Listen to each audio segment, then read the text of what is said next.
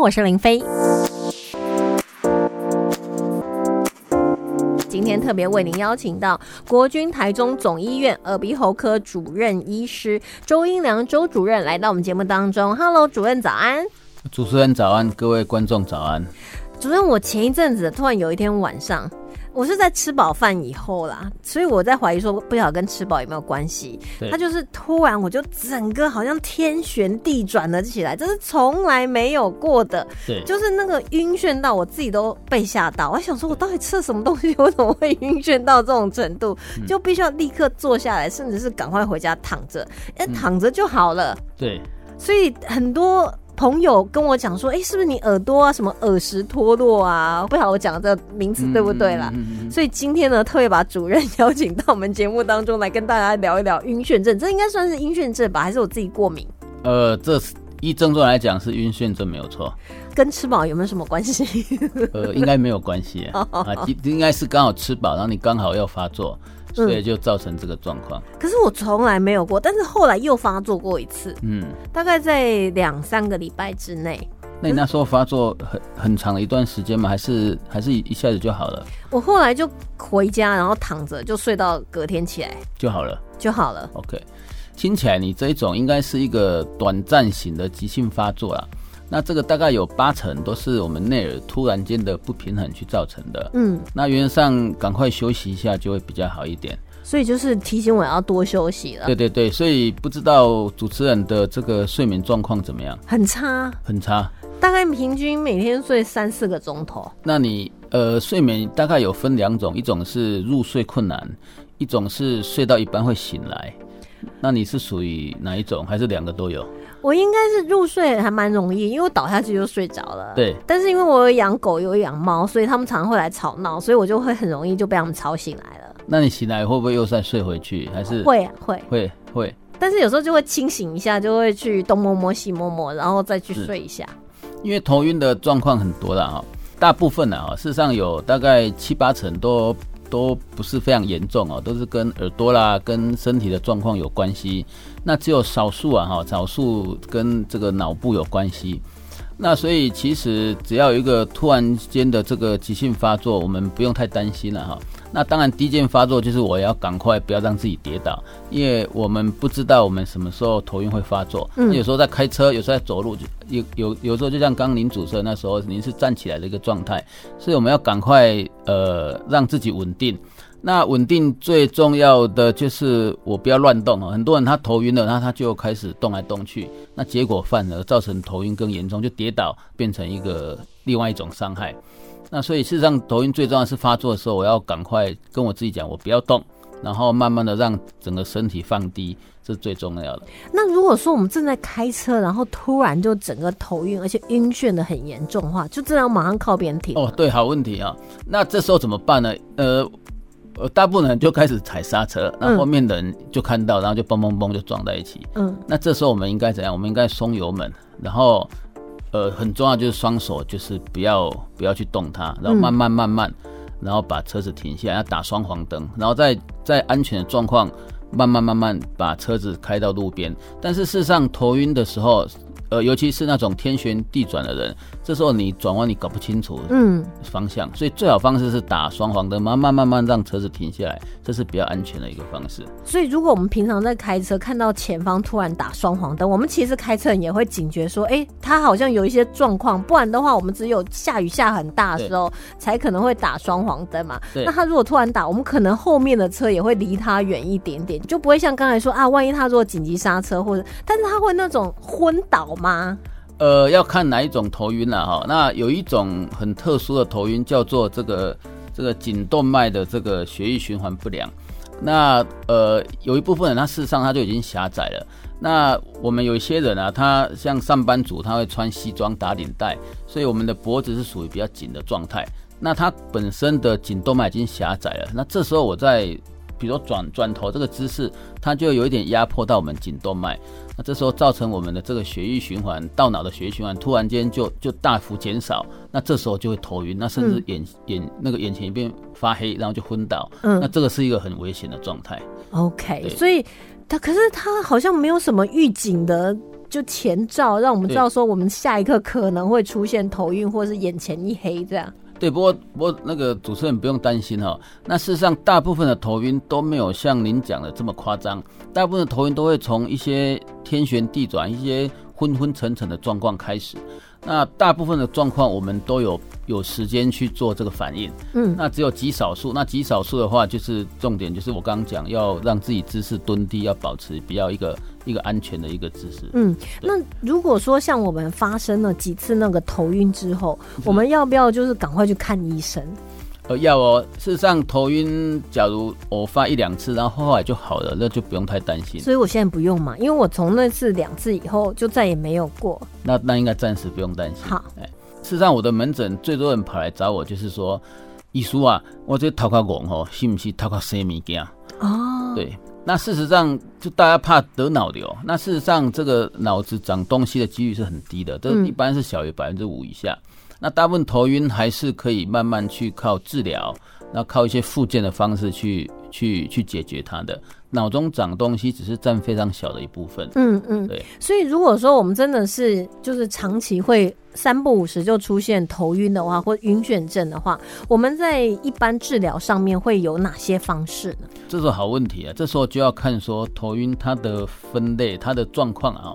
那头晕我们一般来讲有分中枢型，中枢型简单来讲就是我的颅内出了一些问题。嗯，那再就是周边型，那周边型呃呃有好几个地方啊，比如说我们的这个耳朵，那我们的身体的一个状况，那我们的这个平日的生活一个生活作息的状况而去造成的头晕。那一般来讲比较危险的是中枢的状况。那中枢的状况呢？呃，比如说刚刚讲的这个脑中长瘤，对，那比如说我这个。这个那个中风哦，中风也是哈，还或是一些 一些这个循环中枢的循环变差，那这一块呢可能会造成生命的危险。嗯，但是呢，有这个中枢的问题，往往不会只有头晕，它会有合并别的症状啊，比如说我的脑瘤，假如长在我的小脑，那我除了头晕以外，那我走路不平衡，那我可能握笔写字啊都会有困难。嗯，那比如说有合并中风的话。那这时候呢，可能我这个会不自觉流口水，嗯，那我的视力有一边会改变，那我的手脚可能会有无力哦，然后吞咽呢有困难，讲话有困难，会有这些症状，那这时候要比较。要特别注意，所以就是如果他不光只是头晕，还有其他相关的身体上面的不适的话，就会比较是严重，就是中枢颅内方面出现了问题。但如果纯粹就是觉得哇好晕哦，晕到一个不行，好像刚坐完那个海盗船啊，或什么那种下来，然后。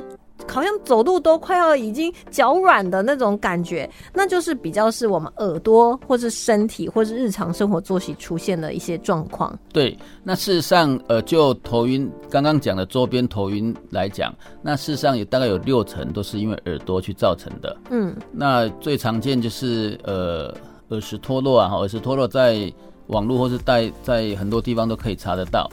那耳石脱落顾名思义就是我耳朵的这个。管平衡的这个三瓣规管的一个里面的一些结构松脱，然后造成我们这个内耳淋巴的一个循环的不平衡而造成的。它的症状就是天旋地转，而且它会在特殊的一个姿势而引发头晕啊。那这时候怎么办呢？那赶快看医生。那医生会经由检查，那可以了解你有是不是有这方面的问题，那又会经由一些耳石复位的一些方式让你解决。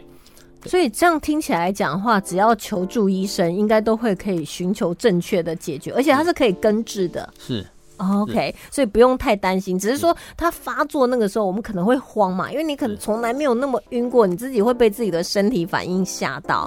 但是只要求助医生就没有太大的问题。那所谓身体方面，有耳朵有六成，除了耳石脱落以外，还有其他的原因是因为耳朵造成的那种晕眩吗？呃，有啊，像耳朵像这个这个所谓的前庭神经炎啊，那或者内耳迷路发炎。那这个都会造成，那它可能是是病毒感染，或是其他原因造成他的前庭神经炎。那其其实讲到头晕了，哈，头晕它往往特别是那种长期的，然后持续性的头晕，那它往往都不是单一因素去造成的。嗯，那像我们在临床上啊，虽然说头晕的成因这么多，那我们在临床上有一块很重要，就是睡眠。嗯，睡眠。那事实上，许多头晕的病人，他都有合并一点点焦虑的个性，然后一点点呃求好心切的这个心态，然后他睡眠可能没有办法跟以前比起来这么的好。那这些人呢？他因为在睡觉的时候呢，并没有得到充足的休息，所以他在白天工作的时候，那他的这个身体修复没有变好，那他耳朵也会造成不平衡，而造成一个长期头晕的状况。哦，所以是所谓长期头晕是那种三步，就是一直会觉得晕嘛，就是有点像是一直在晕船这样。对，那或是说他可能一天有有一段时间是好的，那一段时间是不好的。那或者像主持人您讲，他一直处于一个头晕的状态，那思路不清晰的一个状态。那事实上这一块是非常多在列车临床上。但我们有时候，比如说啊，昨天呢睡太晚啊，或者是追剧啊，整夜都没有睡啊，隔天来上班，真的那时候也头很昏呢。会啊会啊，我我自己追剧我也会这样。医生也会追剧吗？那这样如果只是因为你自己知道你是就是前天晚上就是这段时间睡不好的话，那这样我们除了去补眠以外，还需要有什么其他的自我疗法，或者是去寻求专业的疗法吗？应该这样说，我一两次睡不好。过几天把它补回来就没事，那就怕那个长期。那我就是躺在床上，我今天就是准备好我的身心状况，我要让我自己睡着。他就是睡不着，那一直到半夜两三点眼睛还张开，嗯，那这时候就要寻求解决的方式啊。那当然最快就找医生，然后请他开安眠药就好。那但是其实睡眠并不是吃安眠药并不是唯一解决的方式。那我们还有很多方式啊，比如说运动，运动是一个非常好让我们呃睡眠的方式。那怎怎么样运动会比较好呢？一般呢，第一个呢，我们运动的时候一定要在睡前呃四到五个小时之前。好，那这样离太远了，因为我通常都是运动完洗完澡就是差不多要睡觉了，这样睡会睡不好，是不是？对，因为我们运动完，我们的这个心跳会加快，代谢会加快，那身体会发热。那这时候并不是一个很好的一个睡眠的身体状态。嗯，好的睡眠身体状态应该是心跳比较和缓，身体慢慢在在往平和的方向走，这时候会睡得比较好。嗯，那一般运动完大概要到要三到四个小时，我们的整个这个心跳啊、血压啊一些。一些状态才会会慢慢变得比较和缓哦，所以如果你平常十点要睡觉的话，那你六点就要去运动了，不然你就早上早一点起来运动也可以啊。但是也可以更早运动，没关系嘛，哈，好好好。所以就是至少就是你运动完差不多要抓三四个小时，才有办法就是很顺利的入眠的。对对对。但是万一我们睡眠的时候一直在做梦呢？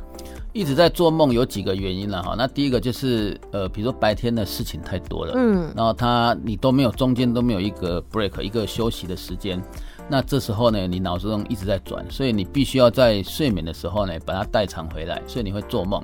那另外一个呢，就是我们有睡眠呼吸中止，那等下会跟各位讲，睡眠呼吸中止也是造成头晕的一个一个很有趣的东西。嗯，那睡眠呼吸中止的时候，我们脑子并没有得到完全的休息，那也会一直做梦。那这样子的话，确实会让我们的这个睡眠品质会会降低，那第二天会比较累一点。可是我在睡眠当中呼吸都终止了，我还有精力去做梦哦。啊，因为 它的宗旨也不是说你都不呼吸了，不呼吸马上就拜拜了，对对对，马上就上电视。那睡眠呼吸终止最明显就是它事实上你还是在入睡状态，但是在某些时段你的血氧浓度是很低，嗯，某些是很高的，这是正常，应该说正常的状态。就身体呀，你就好好的呼吸嘛，你在那做梦要做什么呢？对对对对，搞着呼吸也不好，然后做梦，然后让睡眠又不好，头可能又昏了。我们先稍微休息一会儿，待会呢继续为您访问到国军台中总医院耳鼻喉科主任周一郎周主任，继续来跟我们讨论动晕症。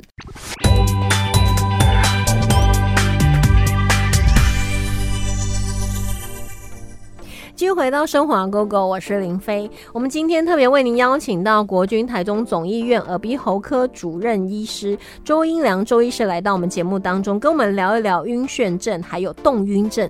动晕症是一动就晕吗？动晕症其实顾名思义就是晕车、晕车或者晕船的问题。哎，可是那不是体质的问题。对，但是。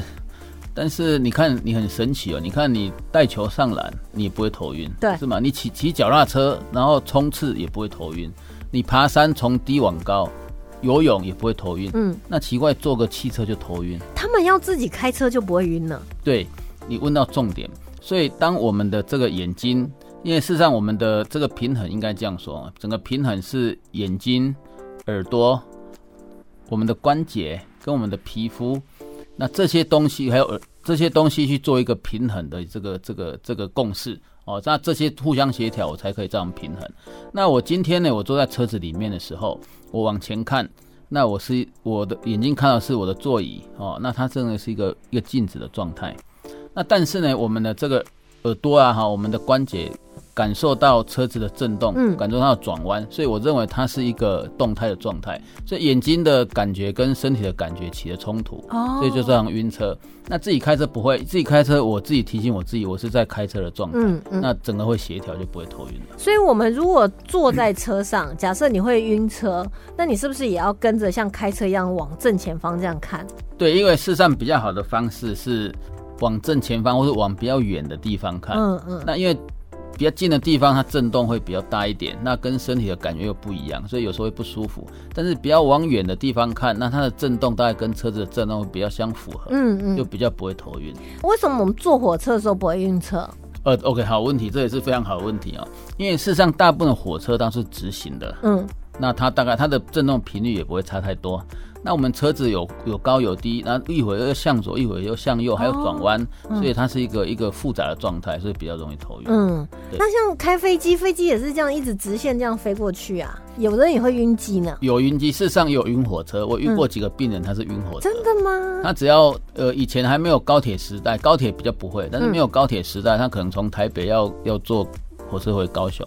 那他一定要找我拿药吃，不然他头晕的。会不会是有时候他要到站的时候，因为他要减速，所以你就会开始呃，然后就可能会有晕车。因为有时候我们比如说不会晕车的人，但是你如果碰到那种不太会开车的人，他就是一直踩刹车，然后你就是一直在那边觉得好像在骑嘛。对对对，这个最容易晕。嗯，那有些人他天生的这个平衡感就特别敏锐，嗯，所以。火车即便它是微小的这个左右晃动，那它也很明显的感受到，所以它就会头晕。哦，所以会晕车、晕机啊、晕船那些，是因为它的平衡感特别强烈，特别敏感。因为刚才说特别敏感了。嗯嗯嗯。那所以像我们都不会晕的，就是神经比较大条了。这这比较好，这个这可以活得长长久久。真的。可是像晕船，我觉得晕船真的很不舒服，那是因为海浪太大吧？对。那晕船呢？它更复杂哈，因为我们船呢，我们的这个汽车了哈，它可能左右前后，但是船还有上下，嗯，所以它是一个三度空间。所以晕船事实上几乎十个人有十个人前几次上船都会晕船哈。那像他们很多渔夫啊，几乎一定会有三个月到半年的适应期。那之后才会慢慢去适应这个环境，因为他们可能还要工作，还要动啊。对，那他不上船也不行，因为他不上船没有钱啊。嗯嗯，所以不像说，而且有时候他们那个船体可能太小，会晕得更对对，没错没错。像我们如果是去旅游坐游轮，至少那个船很大，就算说你再晕，你至少可以在那边躺着，就比较不会那么辛苦了。对，假如我们在船上哈，要怎么样不晕呢？最重要就是让我们的。眼睛、耳朵、身体 处于一个动态的状态，所以怎么办？就站起来吧。那站起来的时候，我的全身，因为我的人站起来，我全身都知道我是属于一个动态，嗯，所以你就站起来，可以在船舱来来回回走走。那最好是到楼上的这个开阔的空间，可以去吹风，然后看远方。那这时候是可以减少头晕的一个状况。哦，因为反而有些人，因为我有一次跟我姐她去坐游轮，然后因为她晕船晕的很严重，然后她就一直躺着，然后就更严重。对对对，我们还跟她讲说，你多休息啊，你多休息，结果反而害了她。然后这时候她。他会吐，然后吐，整个房间都是什么？都是胃的味，酸的味，酸的味道，然后就更痛苦，就会吐得更严重。而且他们有时候也没有什么体力或去吃东西，然后反而就吐酸水，更可怕。对，然后就这个就对，就所以整个旅游大家都很兴高采烈，对对，就他躺在床上 不能动。所以后来我们家族要再去游轮，他就完全不参与。所以他们只要站起来走。会会减少。哦，那当然很容易头晕，最好还是吃一点头晕药啊，嗯嗯还是有一些帮助啦。但是你知道，我我们有时候下船以后啊，反而会觉得好像在晃哎、对在船上不会晃，但是下船会哎、因为你看你在船上，你的你的这个耳朵，你的身体已经告诉你说我是属于这个震动状态。嗯，但你到船下突然它不动，哦那它一时反应不过来，所以你会觉得你在动。哦，所以身体有时候其实蛮好骗的呢。对对对对 所以你正在晕的时候，你就要跟着它一起律动那种感觉，然后让身体知道说就这样这样摇晃是正常，对它就不会晕了。对对，你要提醒你的身体的这个状况。那如果是我是开船的人，会不会比较好一点？开船跟开车一样比较好一点，嗯，但是因为海浪啊哈，海浪它它是上下前后是三度空间，嗯所以事实上刚开始开船的人，他应该也会有一点头晕的状况，就晕船，那可能还是要一阵子的适应才会好一点。嗯，所以像晕车的话，我们就是看远方，对，就不能看旁边，对不对？你可以试试看。看旁边好像会更晕的因为样子。因为我们的这个像我们的这个呃眼睛，事实上是管头晕一个很一个非常重要的一个器官啊哈。嗯那其实我们不用说说动，我们只要在这个三 D 的这个环境，那有些人因为他的这个动画，那一直一直跑，画面一直跑，那人就会头晕了。哦，所以你看，我们看近的时候，那树啊，或者是旁边的景物一直往后面走，对那是一个很快速的动态，嗯那事实上会造成头晕的。所以一定要看前面。那如果说在车上就打开你的手机开始追剧呢？那这样我们马上就在急诊室见面了。我是坐旁边的啦，我不是开车的啦。啊，会有，因为因为追剧它是很近的状态，那嗯我们手会动来动去啊，所以它非常容易晕。哦，更容易晕哦。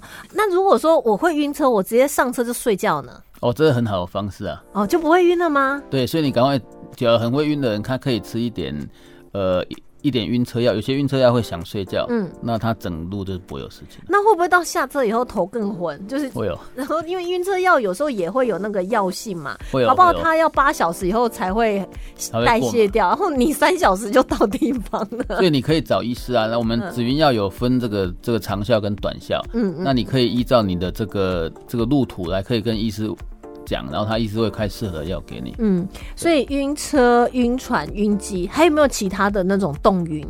呃，一般是这样的哈。那比如说我们去这个这个坐云霄飞车了哈，这实际上这也是一种动晕了哈。那它的一些一些旋转让让让我们这种头晕，这个也算了，但是它好像就是下来一下下就好了。因为它时间比较短。嗯嗯嗯。对，如果时间长，就会有时候晕的更严重。可是它会有那种身体的不舒适的感觉，或者惊悚的感觉。我觉得云霄飞车好恐怖哦。有时候我们对我自己坐云云霄飞车也是啊，那因为实在太恐怖了，所以我们就忘记晕。对对，但是下来可能双脚力会稍微比较无力一点。那个医生，我我不太我不敢坐那个云霄飞车，但是我很敢坐那个就是垂直对啊，下降的或者上升的那种。要怎么克服？因为我很想试试看看云霄飞车，有办法吗？吃了什么药可以上去坐云霄飞车？那 那你可以吃一吃，比如半颗的这个镇定剂或半颗的这个这个晕车药，然后试试看。哦，但是它大概会有一个要让它消化吸收，然后发挥效益前半小。时啊，哦不然就找一个你很害怕的人，然后他逼你去做，那你也会慢乖乖的上去。因为你怕他胜过于怕云霄飞车，所以像是玩这种刺激性的云霄飞车，或者是晕车、晕船啊、晕机，那所以动晕症就是我们身体跟那外外界的环境是不平衡的。哦，所以你只要跟它平衡就好啦。那又常刺激啊。那比如说，呃，会晕车的人，那我就常常坐车，嗯，那坐久我就不会晕。但是在这之前，可能会先吐到晕，所以会有一段会有一段辛苦的时期了。而且有时候我觉得也是要看，那会不会有人骑摩托车会晕的呢？呃，理论上应该有啦，嗯，但是因为摩托车它是属于开放空间，哦那而且它你你你会随着车子晃来晃去，所以比较少人因为这样头晕。嗯那理论上是会发生，没错。OK，所以像那种动晕症，除了说我们长期去刺激它，有点像是那种减敏的那种效果。反正你一直习惯、习惯、习惯久了以后，你就不会晕了。那啊没有别的方式吗？呃，睡眠充足，哦，对你下次哦，你下次就熬夜，然后再去坐车看看，那个感觉保证跟睡饱是不一样的。嗯嗯，对因为会影响到耳朵嘛。对，那还有一个食物也很重要哈。嗯那我们很容易头晕怎么办？我们要吃那个姜茶。那越老的那种老姜茶嗯效果越好。所以要是那吃姜母鸭可以吗？呃，可以，那姜吃多一点。就吃拼命吃鸭肉，然后去、去坐车，然后发现怎么还在晕呢、你拼命吃姜，他拼命吃鸭肉，那你就不会晕了。OK OK，所以姜母茶就是那种老姜的茶，它会对于那个头晕会有很大的帮助。对，那事实上像一些飞行员啊，哈飞行嗯员他在、特别是战斗飞行员，他在空中刚开始他们在学飞的时候，他们事实上是很容易头晕的。因为他们有时候会倒过来呀、啊，对，那飞行员你又不可能叫他吃一些呃晕机或是一些对镇定剂，因为会发生飞安。嗯那这时候吃姜茶是一个很好的一个一个一个帮助的东西。所以我们如果会常常头晕，或者是会有那种冻晕症的话，都可以借由姜茶来就稍微缓解嘛。但是要飞行前吃的哈，那你嗯可能前天吃，那今天才飞，那肯定是没有用的。那如果说我来不及有姜茶，我直接啃生姜呢？可以试试看。可以试试看，直接啃生姜，因为来不及了，没有办法有姜茶。平常袋子要放三四根生姜哎、哦然后哎一上车就可以咬它。但是一定要老姜哦，一般是认为老姜它越辣，那大概它的这个效果会越好。它是因为辣的关系吗？那我吃辣椒呢？呃，它那个姜里面有一个成分，我现在一时忘记，嗯那那个成分是会让我们比较不会有头晕的这个稳定我们的这哦个平衡器官的作用。所以如果我们不想要吃什么镇静剂啦，或者是什么晕车、晕船药那些的话，我们倒是可以就是喝个姜茶，很有用。但是一定要坐车前对，很靠近的时候就要吃。但它会不会就是，比如说我坐车的时间比较长，那后来那个效用已经退去了？有，因为因为我我自己啊，我自己在在当兵的时候啊，那我本身是航医啊，那我们航医有一个那时候有一个很重要的这个任务，就是要同乘，就是跟飞行员一起飞上天空。呃，我那个时候发配的地方刚好是 F 十六，所以我们每个月都要坐 F 十六飞上天空。嗯，那那个他们后面那个位置。对，那他们都都飞了好几好几百个小时，都很熟练。那我是菜鸟啊，嗯，所以我那时候每次飞行我都很苦恼，嗯特别是当他们是做那种很很很大动作、很困难动作旋来旋去，转来转去。对，那我就会非常烦恼，我就会买很多的的那个姜茶，在第二天 飞行的时候，我就不要吃早餐，嗯我就一直喝姜茶，喝到起飞前为止。可是这样会很想上厕所吧？对，那那个一般呢、事实上在战斗机上面，它有一个装备是可以在上面尿的。哦。那你尿完以后，它会有形成像果冻状的东西，哦。那你可以把它带下来，那也不会污染这个这个座舱的。哦，还好主任有讲，不然我们想说可能在空中这样，那我们就会觉得有点害怕。对对对，就觉得哎、突然有时候走路会突然觉得怎么有水滴下来，是是是，其实不是啦，因为这些可能其实都早就已经有想好，哎、有。空飞行员呢，他们可能要长时间的在空中训练，它都已经想，就像太空人，他会有一些相关的那些装置。对对对，我一般我那时候我那时候我记得人家都讲大概三三百 CC，我都会买那个那种那种市面上售的那个那个快速包啊，嗯，然后我都会喝四杯。可是有些菜市场它直接有榨那个姜汁，哎，就是一整瓶都是黄黄，都是直接是姜汁，这样喝可以吗？那个那个没有试过哈，那应该 理论上应该有用，会不会太猛？太猛一点。太猛。可是为什么需要那个航衣跟着飞上去呢？哦，好问题啊、因为呃，在我们在空中的环境啊，哈，跟在地面不一样啊。比如说我们在空中，那我的舱压可能是呃零点八或零点五大气压，那它所处的环境跟地面不一样。那第二，我在空中我是三度空间。那我在跟地面是二度空间是完全不同的状况，所以假如我们要替飞行员去注意他的身体状况，我们一定要知道我们在空中跟他同样的环境，我们是是处于在什么样的状况，哦那我们才知我们才有办法了解他们的问题，而可以嗯跟他解决。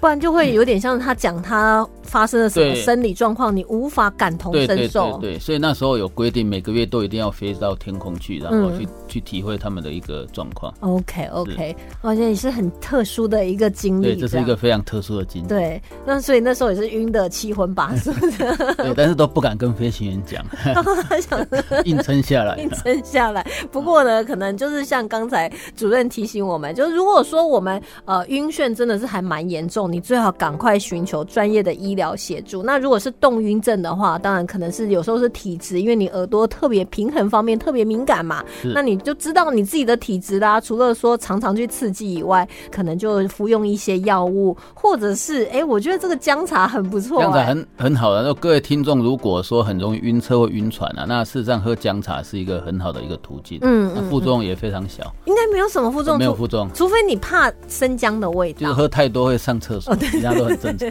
结果到时候在塞车的时候，你不是 想要吐，你是想要上厕所，对对对，那你这个也要自己想办法。不过这个会比晕车要好一点，好一点，对对对。啊，今天也非常开心呢，可以为您邀请到国军台中总医院耳鼻喉科主任周英良周主任来到我们节目当中，谢谢主任。好，谢谢主持人，谢谢各位观众。